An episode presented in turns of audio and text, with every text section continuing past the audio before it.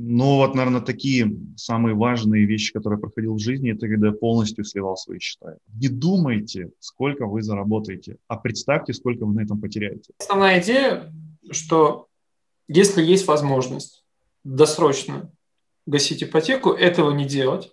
Ну, если ты позволишь, немножко про философию бы здесь добавил. А, мне очень близка скандинавская философия Лагом. Сергей, приветствую тебя. Привет, Я привет. рад, что мы наконец-то с тобой собрались э, записать все-таки интервью. Еще, наверное, года два назад, вот если так вспомнить, да, наверное, мы с тобой примерно вот уже обсуждали подкасты, интервью, что было бы прикольно. Каждый раз, когда мы с тобой созваниваемся, просто болтаем про жизнь, я думаю, блин, надо записывать такие разговоры, что настолько какие-то крутыми идеями, инсайтами мы с тобой делились все время, что я решил просто созваниваться, записывать это. Это уже будет очень крутой Можно будет материал, просто... который точно будет интересен другим. Просто выкладывать записи наших разговоров. Да, да, да, да, да. Хорошая идея. Так, давай я тебя немного представлю для слушателей. А, Кусакин Сергей, э, ты сейчас э, партнер открытия брокер угу, да, да, в Москве, Подмосковье. И я бы даже сказал так, а, онлайн да, какой-то партнер, не только Москва, Подмосковье, угу, есть угу. клиенты по всей России. Ты мне говорил, что у тебя около э, миллиарда сейчас э, клиентский портфель, который ты консультируешь, сопровождаешь, управляешь. Да, примерно так? Как, как у тебя в последнее время поменялось? Э, да, примерно все так же. Э, да, то есть э, это именно клиентские позиции, ну, для слушателей. Э, uh Не мои собственные деньги, да, именно те позиции, которые открывают клиентов. Здесь очень много разных э, направлений. Это американские рынки, те же российские рынки. Большой акцент у меня идет на рынок облигаций. Я надеюсь, мы сегодня про это поговорим. Да, да, Ну и также какие-то валютные операции, собственно, по всем фронтам. Я всегда, когда с тобой общался, сколько ты мне раска- рассказывал про э, то, что фокусе твоего внимания, да, там, чем ты больше занимаешься, ты мне больше всего именно акцентировал внимание, что наибольший интерес у тебя всегда был, по крайней мере, на первых этапах формирования портфеля клиентов, это именно облигационная составляющая. Попробуем сегодня про нее как раз, тут как раз и поговорить, да, то есть вот зачем нужны облигации, к примеру, да, в своем портфеле. И это а, такой важный момент, который я тоже про это рассказываю в концепции срединного инвестирования, да, что mm-hmm. у тебя должен быть разный ну, в арсенале инвестирования, да, то есть э, те инструментами, которыми ты умеешь управлять, э, должен быть и этот инструмент. В зависимости от рисков, которые ты для себя формируешь, это может быть разные доли. Да. То, что это прочный фундамент для выстраивания инвестиционного капитала, это точно такой важный акцент. А, ну, Вообще, если говорить, чем меня привлек изначально рынок облигаций, если слышал, да, рынок облигаций – это рынок умных денег. Uh-huh. А, и фактически это какие-то другие масштабы, да, это вот некий такой романтизм, который меня привлекал, что здесь работают и центральные банки, и крупнейшие фонды. А, а что, есть... по-твоему, значит эта фраза «умные деньги»? Ну, вообще э, термин «умные деньги» – это нечто вообще другое, но я думаю, что закладывают э, смысл, когда говорят про рынок облигаций, в том плане, что здесь работают самые большие профессионалы, и рынок облигаций, он кратно больше, чем рынок акций. То есть, представляете, да, там... По объему совершаемых сделок и по да? объему да, и здесь работают, э, в общем-то, серьезные профессионалы. И у меня э, появилось э, какой-то интерес, появился какой-то интерес, блин, а почему же такие большие профессионалы работают все-таки в облигациях, а не в акциях, да, как вот там физические лица, либо там какие-то хедж-фонды. Да, оказалось все очень просто. Это в какой-то степени более предсказуемый рынок. Здесь можно планировать свои какие-то финансовые потоки Э, более точно, например, чем в акциях. Э, и если мы говорим про крупный бизнес, который держит какие-то резервы, там, страховые компании, естественно, они выбирают там, облигационный рынок.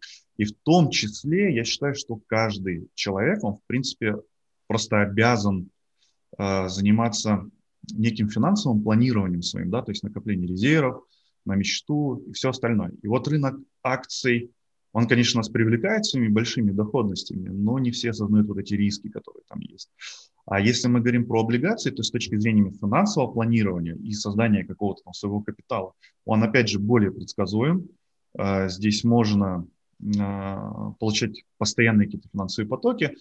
И вот этим мне, наверное, это и нравится, да, то есть в работе с клиентами, я просто помню, когда я работал только в акциях, а, часто люди приходят с некими завышенными ожиданиями от акций, все хотят большую прибыль, и как раз это основная проблема. В итоге, получается, люди получают не то, на что рассчитывали. И в итоге и у меня стресс, и у клиента стресс, мы не получаем какой-то результат, и э, бывают проблемы. А если мы говорим про акции, то и мне спокойно, клиент спокойно, а, если мы говорим про облигации, а, и все, собственно, рады. Да? То есть мы понимаем, что мы планируем, и мы на выходе получаем то, что хотим.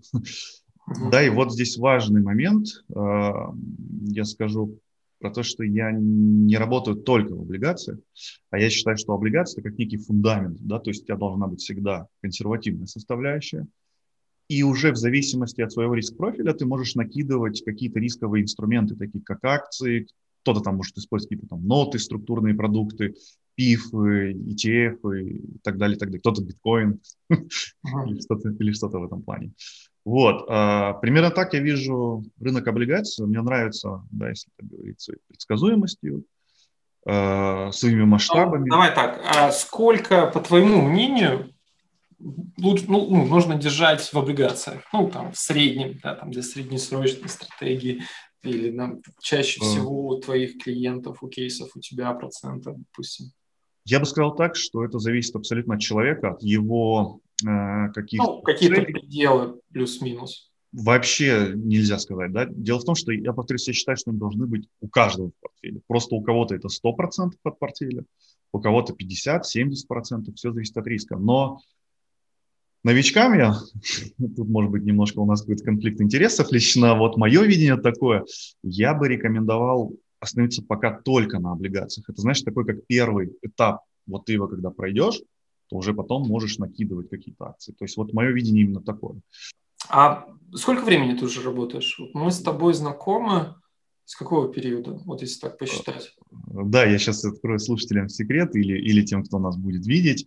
Алексей – это мой первый работодатель. Я когда-то пришел к нему начинающим менеджером. А, да я не про это, да. Мы еще в 2009 ну году того момента, работать вместе. Да, я просто помню, это 2009 год.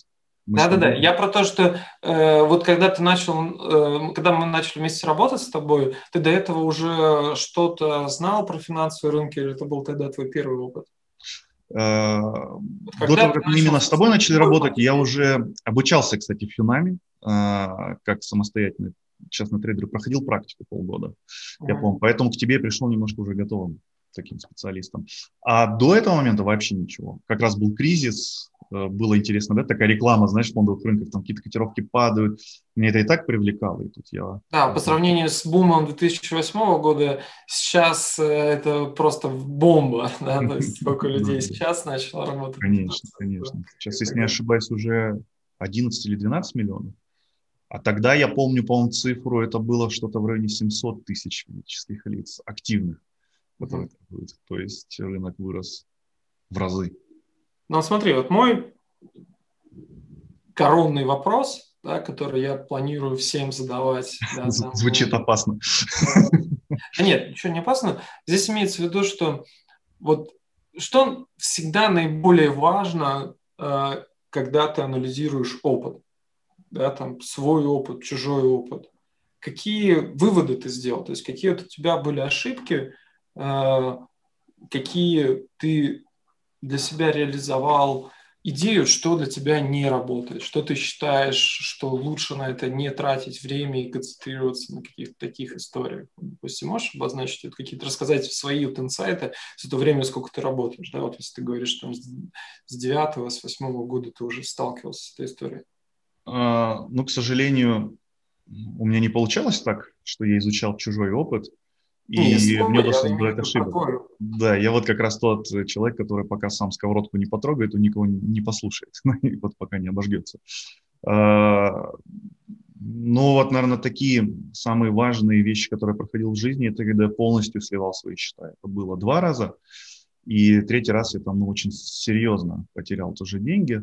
А, наверное, основной такой мой, мой, ну это не лайфхак, да, такие вот именно мои какие-то наблюдения, мой жизненный опыт, это завышенное ожидание. То есть, когда у меня появляется какая-то идея, я всегда там думал, что, блин, круто, ну, надо ее использовать.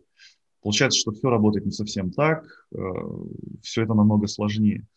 И, э, наверное, главное это, знаешь, как говорит, там, курочка клюет там по зернышку, да, вот там по чуть-чуть, по чуть-чуть. Не стараться рваться, да, то есть не стараться там... За счет чего у тебя были такие, вот ты приводишь примеры, да, несколько раз терял деньги, да, то есть э, какими инструментами и какие действия приводили к этой истории? Стандартная психология, жадность, э, хотел очень много получить, спекулировал, спекулировал на валютах, на фьючерсах, Э, и вот, собственно, без какого-либо глубокого обучения это были такие, знаешь, мои интуитивные какие-то действия. Uh-huh. Несмотря, ну, знаешь, когда я вот там уже поработал три года, к примеру, я думал, ну все, я уже во всем разбираюсь. Это даже какой-то ММ видел, знаешь, там человек только приходит на фондовый рынок, он такой, я здесь ничего не знаю, как ужасно. Потом уже там год прошел, ну все, я уже здесь покупаю, то покупаю, там э, еще год прошел, я уже хеджирую, там что-то на, на международных рынках покупаю там 4-5 лет прошло, я опять ничего не знаю. Да? И вот как раз такая же история.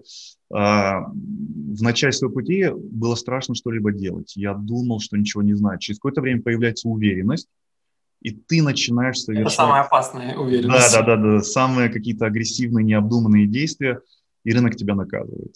И теперь уже, когда я два раза наступил на одни и те же грабли, третий раз там попал, а, я просто многие вот эти все идеи отсекаю, и я понимаю, вот опять же те же облигации, все скажут, ну, как-то там мало можно заработать. Да ничего подобного, знаете, как бы жизнь, э, что вот мне, как, как я так скажу, что я в жизни бы, да, в какой степени усвоил. Э, бежать быстро, это значит медленно, но стабильно. Uh-huh. Да, это, собственно, э, облигации как раз про это. Если мы там медленно, стабильно, и открою секрет, это в ОФЗшках там 6-7%, в облигациях можно делать и 15%, и там больше а, даже. То есть, может быть, те люди, которые смотрят на доходность государственных облигаций, как бы самых таких, да, там, раскрученных, наиболее ликвидных, и чаще всего обращаются к этому, ты кажешь, видишь, что там не сильно высокая доходность, да, может быть. Но если углубиться, это тоже очень интересный рынок. Мы э, позапрошлом году заработали по 30, там, по 40 процентов годовых на тех же самых ОФЗшках, э, как раз вот на изменении ключевых ставок. Это тоже можно делать, и доходность сопоставима с акциями.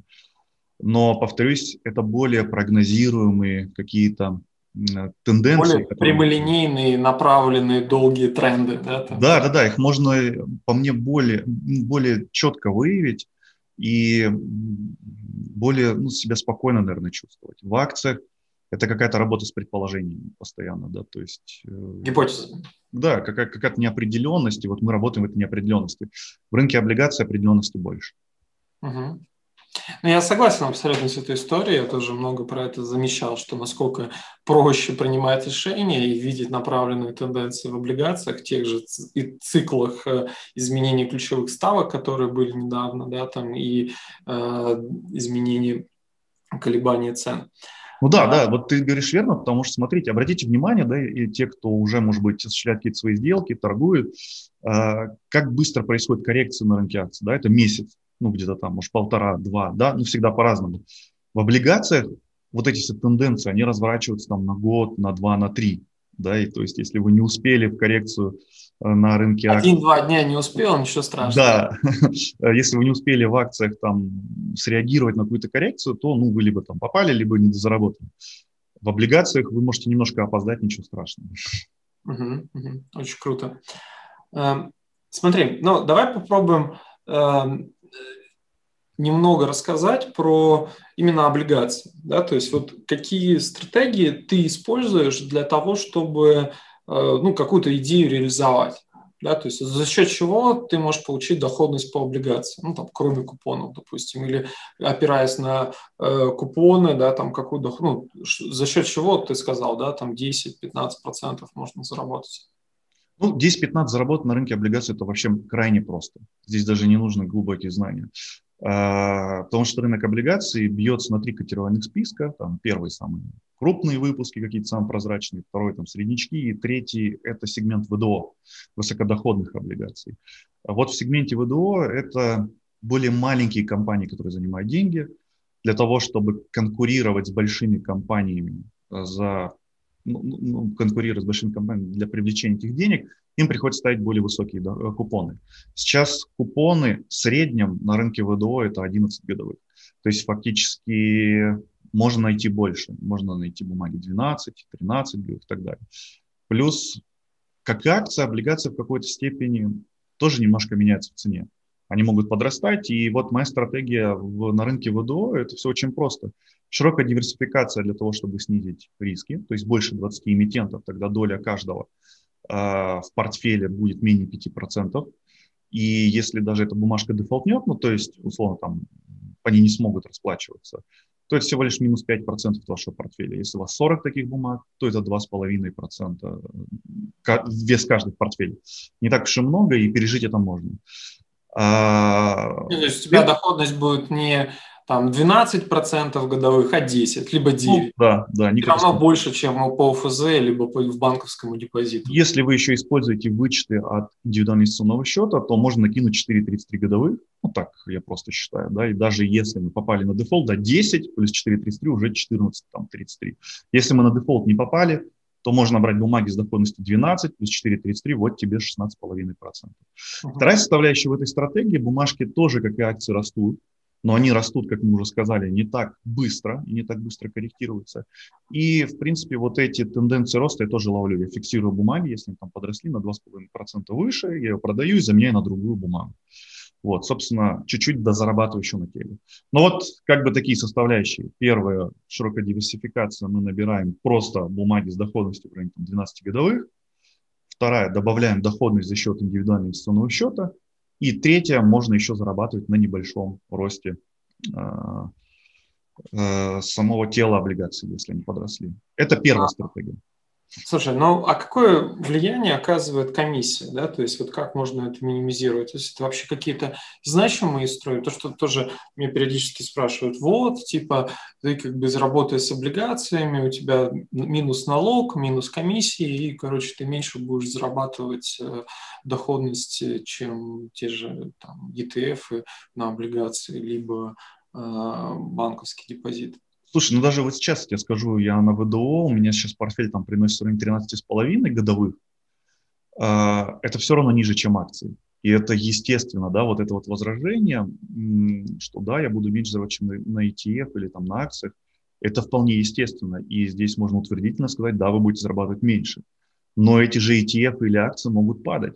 И были те истории, посмотрите на российский фондовый рынок, но с 2009 года особо-то и не рос, по-моему, до 2011 или до, до даже там 2012 года? Нет, вот. я про другое говорил. Я про то, что если, насколько у тебя есть оценки, ну, может быть, там на глаз, может быть, там какие-то расчеты, которые ты делал, насколько налоги и комиссии снижают доходность угу.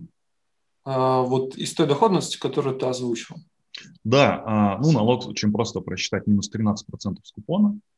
И тут, э, да, ну, условно, там, если вы зарабатываете в районе там, 13%, ну, минус полтора процента можно вычесть. Комиссии играют вообще незначительную роль. Ну, конечно, от брокера зависит, потому что из брокера, где ставят там счет небольшой, они ставят какую-то минимальную фиксированную плату.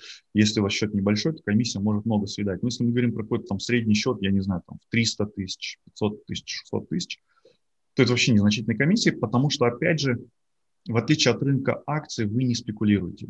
Вы купили и держите бумагу год, там, полтора-два. Ну, заплатили вы там 0,0, там, какие-нибудь 350 процентов. Э, но на два конца, да, мы купили и продали, но пусть 0,07 мы заплатили. Ну, как бы это вообще незначительно. Угу. Ну ладно, окей, давай по поводу примерно понятная картина. А, а что ты вносишь, вот я, ну, уже по поводу твоей онлайн-школы? То есть мне очень откликнулась эта формулировка, которую я у тебя услышал, да, там школа осознанного инвестирования. э, да, это немного сродни, да, там концепции срединного инвестирования, которые я использую в своей работе. Mm-hmm. Вот что ты закладываешь в эту фразу? Что, что значит осознанно? Ну, если ты позволишь, немножко про философию бы здесь добавил. А, мне очень близка скандинавская философия лагом. Ну, если ты слышал, не знаю, слышали наши слушатели. Расскажи, расскажи. Да, а, если вы посмотрите самые счастливые нации, то, что удивительно, здесь нет климатической привязки, да, и вот мы могли подумать, что самые счастливые живут на побережье где-нибудь в Италии, либо там в Испании, а, но по статистике из года в год самые счастливые это скандинавы, где как раз там э, очень холодно, и зимой какие-нибудь ночи, ну, очень, очень ну, собственно, не как климат. Длинные ночи и холодно. Да, не, не, не как климат вроде как бы вам не добавляет счастья, условно, да. Но, однако, это самая счастливая нация. Почему? Потому что вот у скандинавов есть такое э, слово лагом, это э, когда не слишком много, не слишком мало. Да, то есть это вообще идет э, с момента воспитания. Там, мама проверяет воду для ребенка, пока наполняет ванну, а, проверяет рукой, говорит, лагом, ну, как бы достаточно. То есть это не золотая середина, это не про экономию, а это именно про достаточность. И она у каждого своя, да, там один чуть больше потребляет, другой чуть меньше. Посмотрите, скандинавы э, живут достаточно скромно, и даже богатые люди, они там, ну, не выпендриваются, как, например, там у нас или южане, да, какие-нибудь. А, как раз потому, что вот они живут в этой концепции достаточности. И а, некий такой баланс для каждого. И вот как раз я закладываю вот эту же философию. У них есть такая концепция, как лагом в финансах, то же самое. А, посмотрите, мы все сегодня общество потребителей. А, нас маркетологи приучили потреблять. вышел iPhone, потом нужно поменять на новый. Вышла машина, нужно заменить на новую. Хотя и старая ездит, или старый iPhone справляется со своими там а, функциями, и то же самое в одежде. И вот как раз нас маркетологи приучают потреблять, потреблять, потому что потребительский спрос – это в какой-то степени ну, а, помощь производителям и экономике. Да? Чем больше мы потребляем, тем больше растет наша экономика. Вот как раз я считаю, что мы должны э, дистанцироваться от всех вот этих навязанных стереотипов и потреблять в какой-то степени достаточно, да, вот, ну, для каждого своя, может быть, достаточность, э, достаточно именно для себя, то есть не обязательно гнаться вот за этим потреблением. И тогда вот, поверьте, если вы эту концепцию там применяете, то действительно можно накапливать деньги. Я начал экспериментировать по 10% от своих доходов уже на протяжении полутора лет я откладываю, и я шокирован результатом, насколько много у меня это получается. И вот то же самое, в принципе, в инвестициях. А, не нужно гнаться за сверхприбылью, не нужно мечтать про доходности там в 50%, в 40%, в 100% а нужно инвестировать достаточно осознанно. Да, у меня есть цель сформировать капитал, и зачем мне нужно много, и если достаточно зарабатывать, там, например, те же самые 15%, пускай у вас не все в облигациях, у вас может быть там 70% в облигациях, 30% каких-то в акциях. А, акции вам помогут еще больше зарабатывать, да, то есть вы можете там 15, 17 зарабатывать, но не гнаться за какой-то сверхприбылью. Если вы будете делать стабильно там 15 годовых, вы можете просчитать там, вбить в Яндексе, в любом калькуляторе сложного процента, сколько у вас получится там, в диапазоне 10 лет или там, 30 лет, к примеру.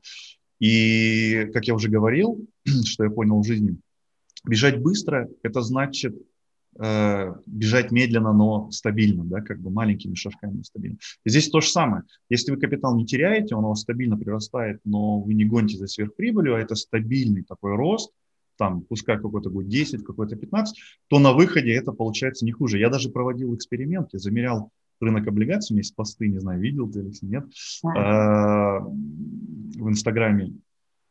Замерил просто индексы а, России там за 5 лет, Э, например, или за 10, не помню. И просто индекс облигаций.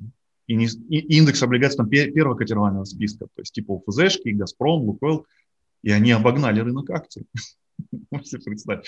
Вот. А осознанное инвестирование – это как раз про то, что вот как раз про завышенное ожидание. В первую очередь нужно поработать. Быть внимательным к тому, чтобы э, потреблять достаточно, чтобы, ну, доста достаточно столько, сколько тебе необходимо для твоего уровня счастья, да, там остальное инвестировать и не гнаться да, за да, доходностями.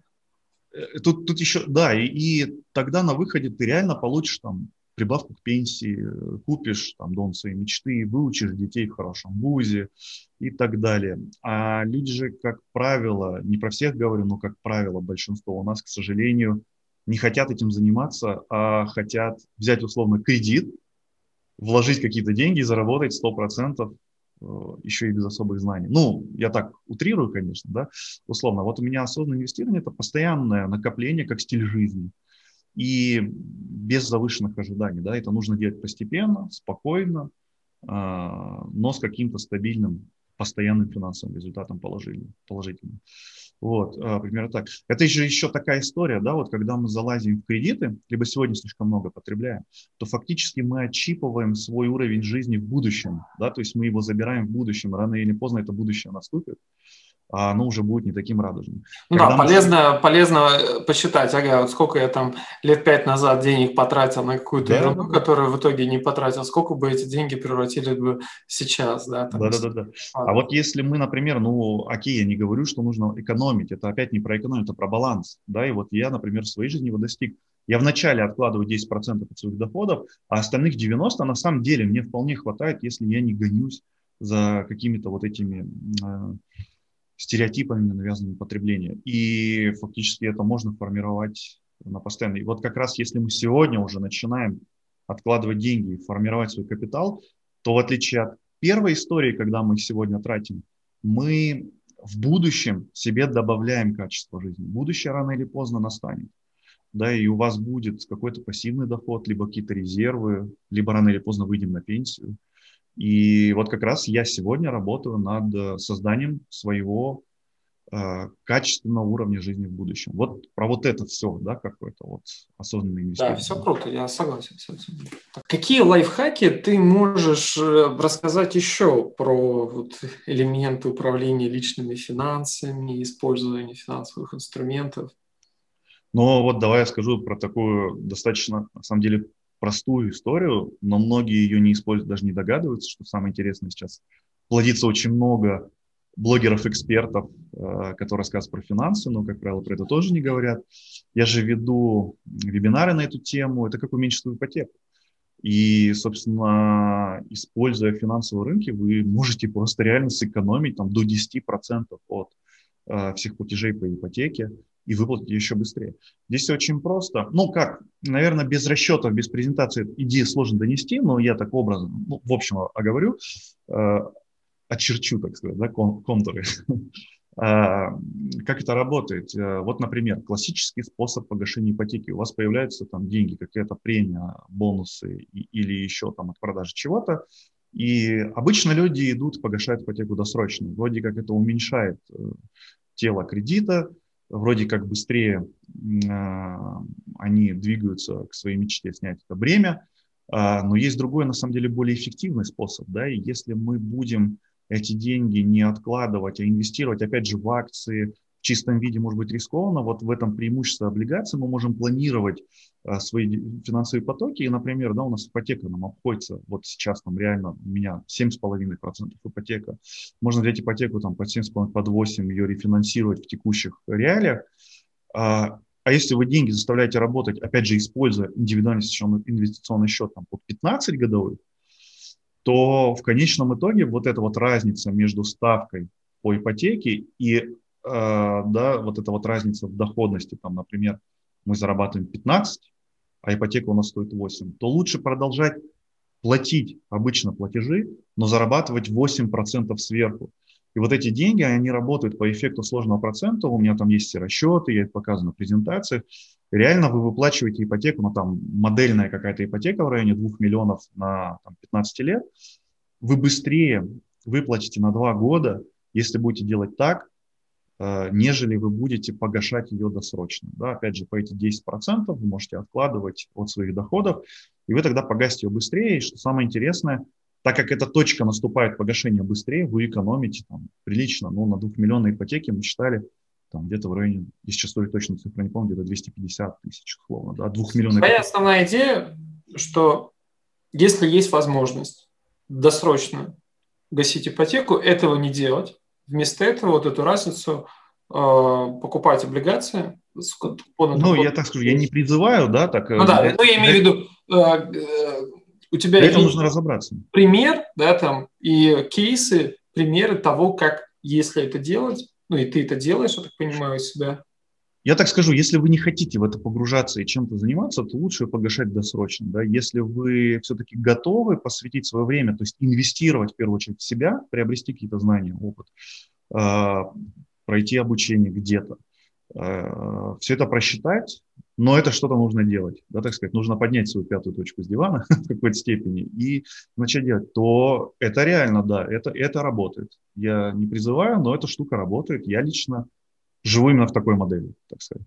И это работает не только с ипотекой, это работает везде. Если у вас э, в какой-то степени э, есть возможность финансироваться под низкую ставку, но вы можете стабильно работать под более высокую ставку, то это работает. Так работает любой бизнес. Он берет деньги в банке в кредит, ну или где-то там в облигациях, и запускает их в оборот, потому что у него рентабельность выше. Да. Круто, крутой лайфхак. Если хотите более подробно, контакты под этим видео Сергея будут. Да-да-да. Мы, мы можем дать э, э некую промо-страничку для слушателей, э, нашего подкаста, или кто в каком формате слушает, либо кто там на Ютубе, э, с хорошими скидками, например, на обучение, либо... Ну, на расчет по этому. Да, либо вы там можете найти информацию по поводу вот таких вебинаров. Круто. Окей. Слушай, ну, знаешь, еще в конце я тебе какой момент хотел спросить. Вот ты работаешь с большим количеством клиентов, управляя там сотнями, миллиардами э, долларов, рублей. Нет, ну ты, конечно, мне заставишь цели. Да, да, да. Скажи, э, когда ты общаешься с, вот, со своими клиентами, какие однотипные, стереотипные ошибки, ловушки они совершают? И что, вот, какие ты даешь им советы для этого? Ну, самое главное, которая ошибка, наверное, покрывает, ну, их несколько, да, все категории клиентов. Первое – завышенное ожидание, ну, потому что много рекламы, все слушают всяких и думают, что здесь все легко и просто. А, второе – люди не хотят ничего делать, то есть они хотят э, нажать на одну кнопку в каком-то приложении и все, да, как бы уже заработать. Так это не работает. Это вот э, такие две ошибки, наверное, основные. Как их избежать? Первое, нужно не слушать всех подряд, а ну, действительно погрузиться и разобраться, понять, какие здесь реалии, ну, вполне, да, если мы говорим про рисковые активы, то мы можем оказаться в минусе. Если про облигации, да, пусть это немного, но эффект сложно. Не слушай тех, кто говорит, что может э, зарабатывать по 10% годовых каждый месяц. Да, да, да, да, да, это вообще ужас.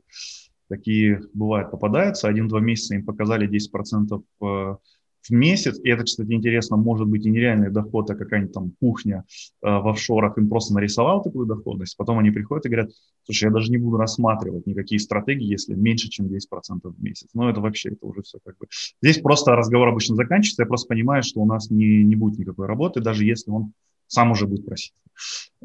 Вторая, Вторая, э, как избежать, да, вот эту вторую ошибку, ну, тут все просто, нежелание погружаться, да, ничего в жизни не бывает просто так, да, и если вы хотите понять, как работают финансовые вот эти институты, финансовые механизмы на финансовых рынках, э, это нужно просто взять и сделать, в этом нужно взять и разбираться, и э, просто так сюда лезть, мне кажется, тоже не стоит, нажав там, получив какое-то приложение и нажав на кнопку и думаешь, что у тебя все отлично.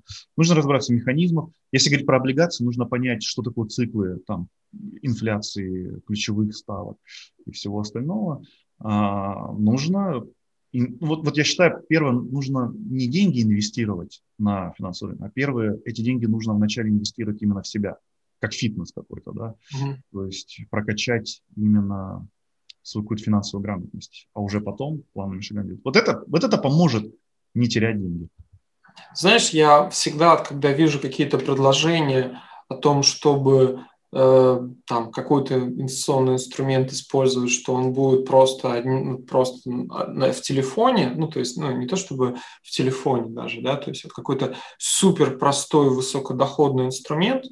да, то есть, который достаточно просто на пару кнопочек нажать, для меня всегда вот эта история про то, что те, кто его делали, скорее всего, закладывают в эту простоту свою более высокую доходность. Ну, то есть, скорее всего, если я использую там, не знаю, там, какие-нибудь там ноты, да, там, либо еще что-то, ну, то есть какие-то супер простые инструменты, которые обещают мне ничего не делать и зарабатывать, либо они там, ну, будут, будут эффективными, но из-за того, что я ну, не вношу там свое внимание туда, mm-hmm. скорее всего, они будут менее эффективными, более, менее доходными, чем если бы я там все-таки попытался в них разобраться, что-то с ними, что-то с ними, что-то пользовался ими, скажем так. Смотри, ты говоришь правильные вещи, потому что все же эти приложения, все остальное, это просто маркетинг. Для чего? Для того, чтобы завести тех людей, кто ничего не хочет делать. Те, которые хотят максимально просто. А брокеру банку вообще ваш финансовый результат не важен. Ему важно вас туда завести, вы принесли деньги и начинаете совершать операции.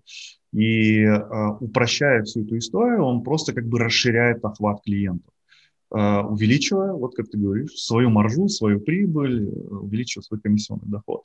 Результат там никто не гарантирует и никому не важен, все честно же. А, то есть нужно быть достаточно критичным. Я не хочу сказать, что ничего не работает, если вы там супер простое, да, то есть, но э, тут всегда нужно... Почему? Купи облигацию, она будет работать. Да. ОФЗшку. Ну, все же начнут говорить, знаешь, о, да как она мало приносит, 7% либо меньше. Да-да-да, ты, ты говоришь правильно, и это какое-то даже бич нашего времени, да, с одной стороны, ну, вроде эти технологии нам дают пользу, а с другой стороны, они не всегда работают во благо нам. Uh-huh, uh-huh. У тебя, кстати, много э, вот таких запросов к тебе приходит, когда человек э, где-то там поработал просто в приложении, и потом осознает, да, то есть он наткнулся на эти грабли, осознает и говорит, что все, мне, мне надо надо все-таки что-то пересматривать, и Алексей там хочу научиться что-то делать. Ну, у меня ведь курс э, продвинутый, ну, то есть у меня э, обучение не пассивному инвестированию, да, или какую-то еще историю. То есть, как правило, да, большинство людей, которые приходят на обучение, они эти, они хотят уже самостоятельно больше внимания этому уделять, да, то есть как бы такой основной запрос, что да, вот я где-то попробовал, что-то поделал, вижу, что мне что-то мало плохо получается, хочу сформировать свою стратегию, как раз на, э, больше внимания этому уделять. Да, то есть как бы здесь такая тенденция, конечно, присутствует. И это абсолютно, я всегда поддерживаю это, да, то есть это всегда такой важный момент. Я Но еще, это знаешь, отражает и мою стратегию. Я еще что думаю, вот как раз э, основной приток э, граждан в инвестиции, он выпал на 2020 год, который рос после восстановления там, коронавируса, за счет стимулирующих мер раздавали деньги бесплатно. И мне кажется, очень вот эта большая прослойка новоиспеченных инвесторов, они еще просто не видали этой коррекции, ну, серьезной какой-то коррекции э, на рынке. Ну как, 2020 год, ну, те, кто пришли после, 2020 год был хорошее большое падение как раз. Ну, вот я и говорю, 20 21 пока хороший. И мне кажется, вот как раз, наверное, запрос на твои там курсы, они могут вырасти все-таки, когда люди уже да, когда, на своей шкуре когда, проверить. Когда пройдет еще какой-то большой вал, да, то есть... Э, ну, э, но вот без шуток именно это случилось со мной, да, то есть э, ничего не хотелось там верить, во что-то там верить, думал, что я молодец. Это, да, то есть вот, вот те люди, кто там купил бумаги в 2020 году, здесь же до, вот нет никакой доли их заслуги, да, то есть фактически это рынок просто сам подрос, они просто сформировали там условно, он купил, ну кто-то что-то делал, в основном это не заслуга этого инвестора, это просто рынок был хорош.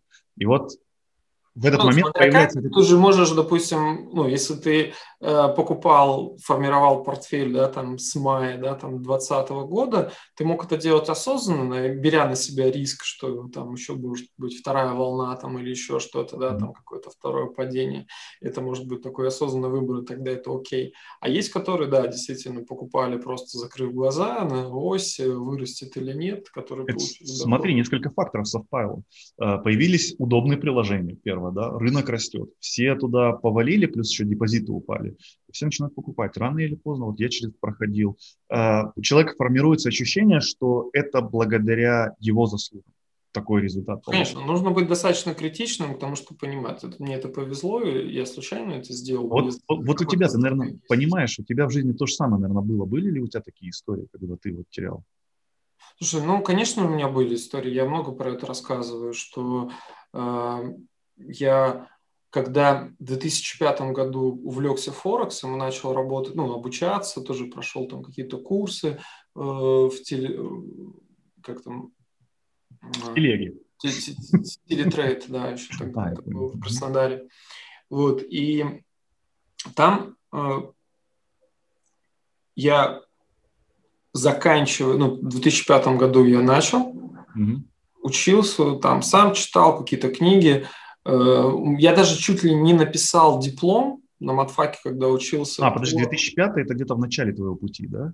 Да, ну, 2005 год, ну, это прям начало, да, то есть я в начале 2005 года я научил, ну, узнал, что так, там Форекс есть, биржевая торговля, начал там проходить какие-то курсы, читать книги, увлекся. Потом летом э, я по work and travel уезжал в Америку. Угу.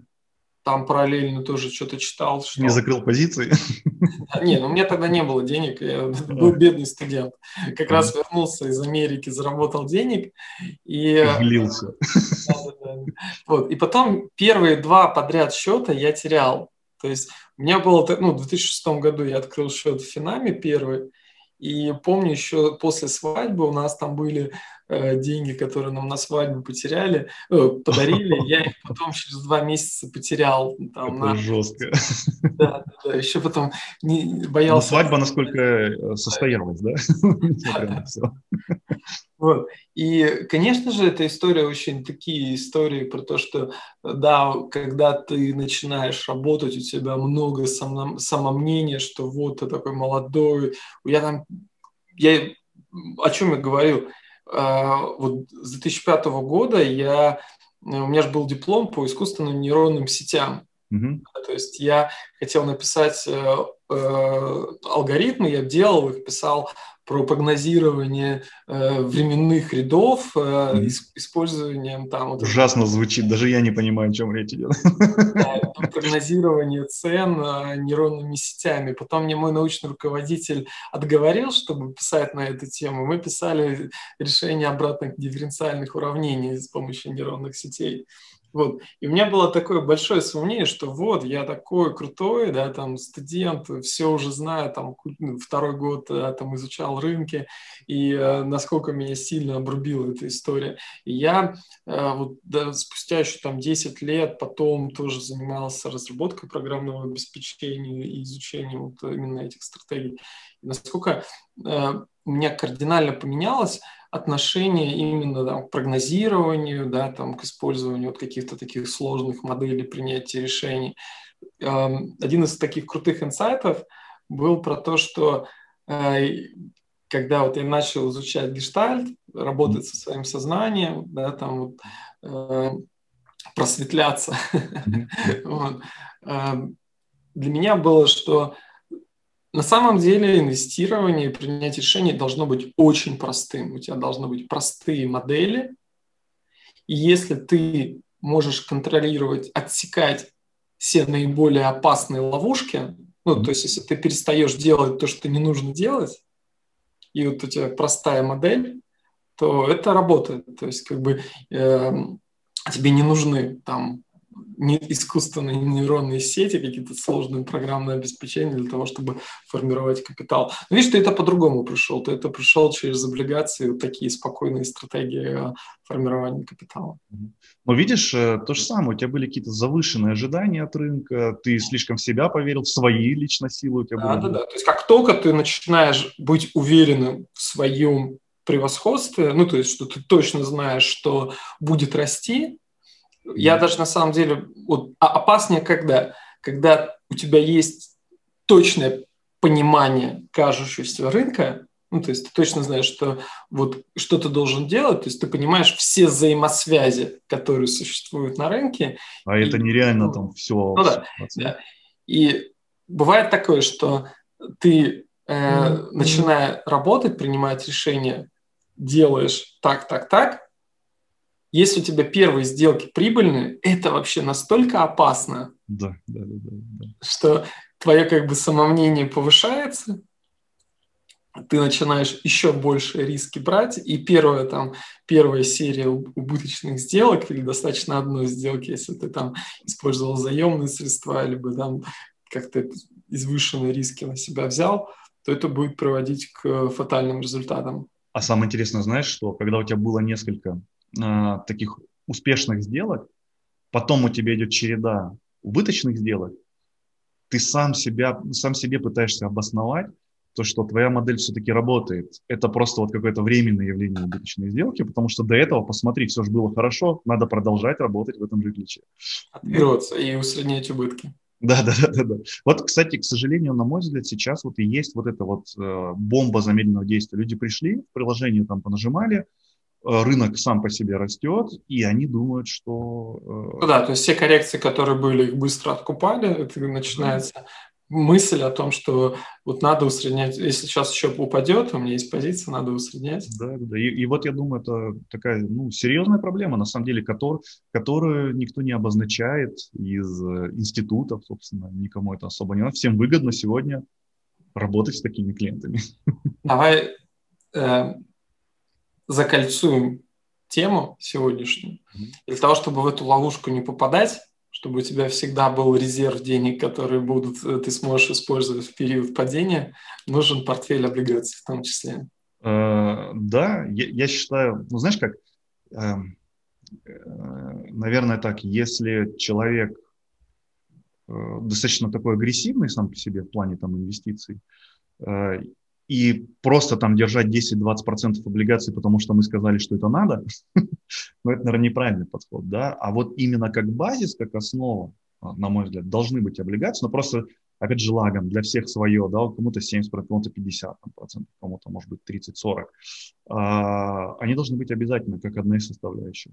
А дальше вы уже на эти облигации накидываете риск в виде акций. Кто фьючерс, кто опционы, каждому свое.